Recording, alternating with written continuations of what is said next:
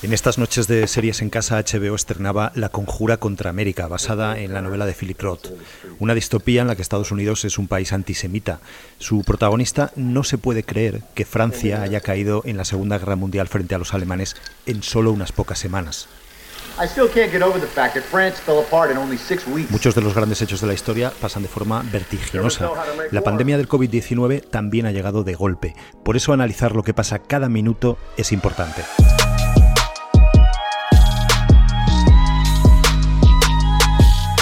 La manera más gráfica de ver lo que está pasando todos los días, todas las mañanas, a todas horas, la podemos eh, consultar en esas curvas que nos indican cómo va evolucionando la infección, cómo va evolucionando el coronavirus. En el diario El País hay un apartado de los más vistos todos los días que es precisamente ese. Así evoluciona la curva en España y en cada autonomía. Bueno, pues hoy vamos a hablar con los autores de estas curvas, los que están procesando todos estos datos, básicamente para que nos cuenten cómo lo están haciendo en una situación como esta y cómo están haciendo la recopilación de todo. Son Borja Andrino, Daniel Graso y Kiko Llaneras. Además, en esta ocasión estamos los cuatro conectados a la vez. Así que buenos días, buenas tardes a todos. Hola, ¿qué tal? Buenas, buenas tardes. Buenas. Antes que nada, Kiko, eh, ¿cómo estáis recopilando los datos? Bueno, pues aprovechamos el, el- el trabajo de, de la Universidad John Hopkins, que desde que empezó la crisis empezó a hacer, bueno, recopilar la información de distintos países, los reúne en una página web que, que ofrece a todo el mundo, ¿no? Entonces, esa es, digamos, la fuente de la que nosotros estamos alimentándonos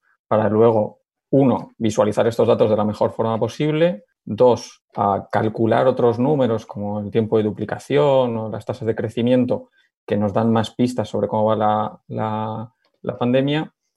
Y tres, añadir a esos datos todos los matices, todas las explicaciones, todas las precauciones que- que- que el lector debe tener para, para- para entenderlos de la mejor forma posible.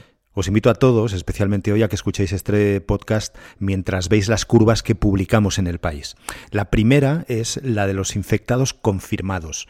Ahí lo que vemos, Daniel, son líneas ascendentes, todas ellas, menos la de Corea del Sur. Bueno, esa es una curva que con el número de casos confirmados que estamos teniendo en España y también en otros países. Em, hemos escogido Italia, Alemania, Francia y Corea porque, bueno, Francia y Alemania es interesante porque están más o menos en el nivel de, España desde el inicio del brote, pero Italia y Corea del Sur, digamos que los hemos metido porque son los dos escenarios hacia los cuales podemos ir. Italia es el escenario que no queremos seguir, aunque estamos siguiendo, y Corea del Sur, en cambio, es el escenario que ha conseguido aplanar la famosa curva de, de casos confirmados que se actualiza efectivamente todos los días en cuanto el Ministerio de Sanidad actualiza los datos. ¿Por qué la curva de España es más corta que la de Italia? ¿Por qué tiene menos trayectoria?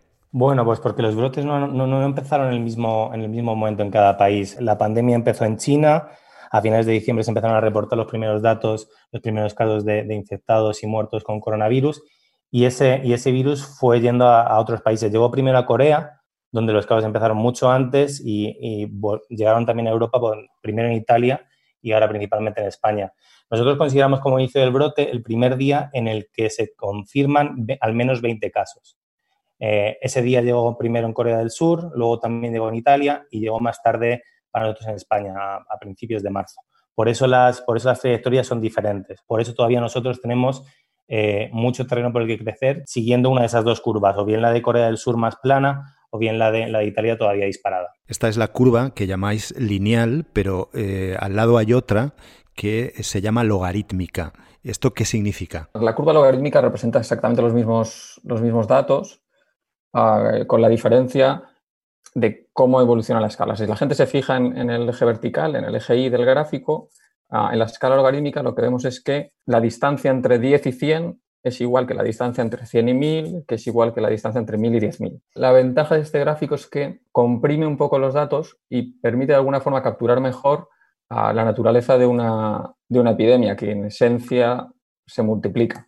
Al final, la característica exponencial de un brote epidémico es que, bueno, tú tienes 10, in- 10 infectados, si esos 10 infectados contagian cada una a dos personas, pues en el siguiente ciclo, a los 3-4 días, los casos se han duplicado. Entonces, todas esas personas que ahora son el doble, a los 3 o 4 días contagian a una o dos personas y esos casos se duplican y se vuelven a duplicar y se siguen duplicando. Entonces, esa naturaleza exponencial, digamos, explosiva de, un brote eh, epidémico, ¿no? que es lo que explica que, estemos tan preocupados con el, con el, coronavirus, se captura mejor en esta curva logarítmica. Entonces, la clave para entender esa curva es que cuando en la curva logarítmica veamos una línea recta, veamos crecer los datos de un país, por ejemplo el de España, con una línea recta, eso significa que los casos están creciendo exponencialmente a un ritmo constante. Entonces, el objetivo es que esa curva, que ahora mismo parece una recta, se vaya haciendo cada vez más aplanada, ¿no? se, transforme de, esa, de esa línea eh, dependiente constante en algo que cada día es un poquito, un poquito más plano, que es exactamente lo que en el gráfico se puede ver con Corea del Sur. Hay un gráfico, una referencia interesante, que es una línea que nos indica cada cuánto, cuál sería el ritmo de crecimiento, este ritmo que comentamos, de explosión, eh, en gris, que te dice cómo es esta línea si los casos se duplican cada dos días. Que como podemos ver, ahora mismo Italia y, España eh, caen por encima se están duplicando los casos antes de que lleguen esos tres días. Claro, para los que no estéis eh, viendo esa curva, eh, es verdad que la de Corea del Sur, lo que nos decía antes Kiko, es casi horizontal, con lo cual lo que nos indica, por lo que nos contáis, es que esos casos no se están duplicando, sino que se mantienen constantes, ¿no? Pero en el caso de España, lo que vemos es que el ritmo de crecimiento o de duplicación de los casos está incluso por encima del de Italia ahora mismo. O sea, sería el país que tiene mayor número de casos en menor número de días. Sí, eh, aquí de hecho hay un gran pero que añadir a todo esto, eh, que es que es muy importante tener en cuenta también no solo el número de casos confirmados. Eh, hay un problema dando casos que es que influye mucho cuántos test está haciendo cada país y a quién está haciendo test. Eh, pues ha habido cambios de estrategia incluso sobre la marcha. Por ejemplo, en Italia en las últimas semanas se ha empezado a hacer test solamente a gente eh, con síntomas graves. Eh, y, también influye que, por ejemplo, ahora en España, después de unos días en el que el sistema sanitario dijo claramente que no daba abasto para hacer test a todo el mundo, se ha reforzado un poco la cobertura y se van a hacer muchísimos más tests muchísimos más test, obviamente, va a implicar muchos más, muchos más casos confirmados.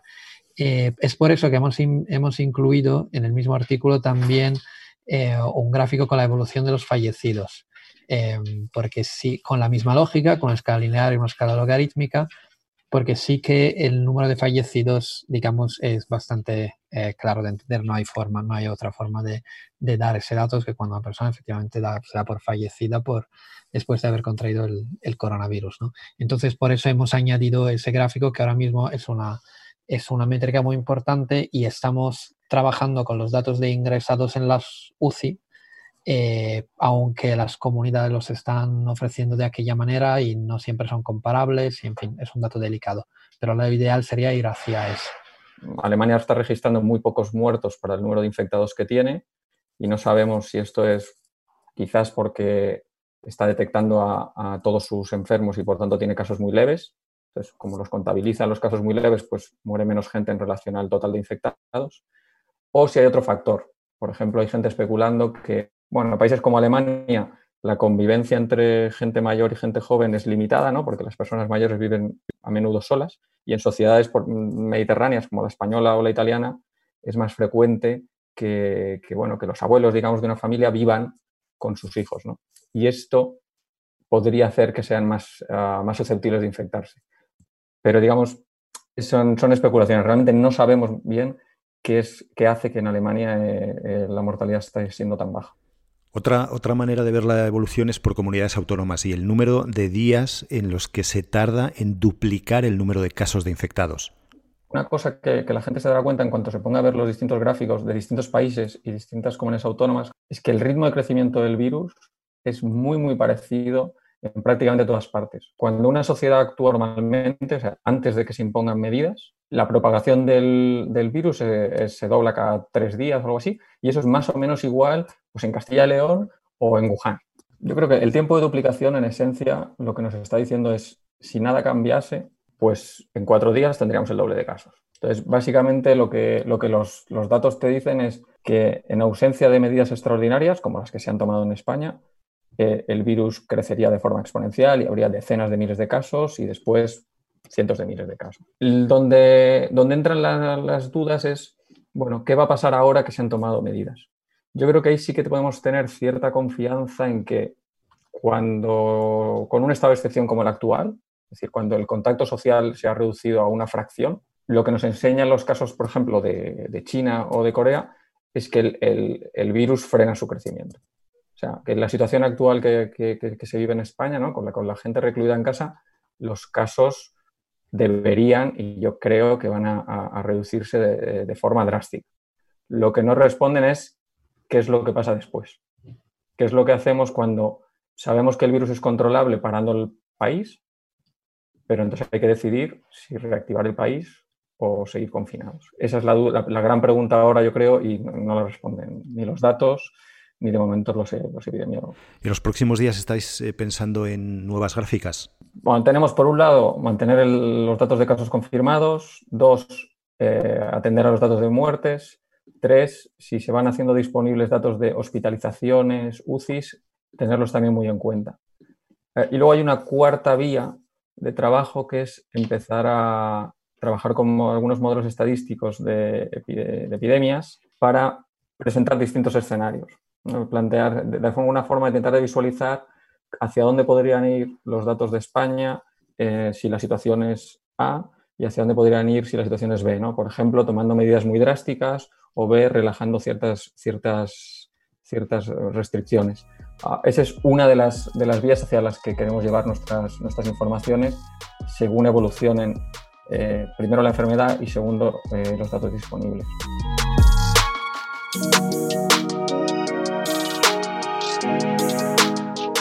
Esto es Crónicas de un Virus. Soy Carlos de Vega, los mandos técnicos José Juan Morales. Tenemos un correo para que nos cuentes lo que quieras, es audio Pablo nos escucha desde Londres, es arquitecto, le acaban de mandar a casa a teletrabajar, pero dice eh, que al gobierno le está costando demasiado imponer medidas y teme que las cifras acaben siendo peores que en España. Queda un día menos, mañana pasarán más cosas. Gracias por escuchar.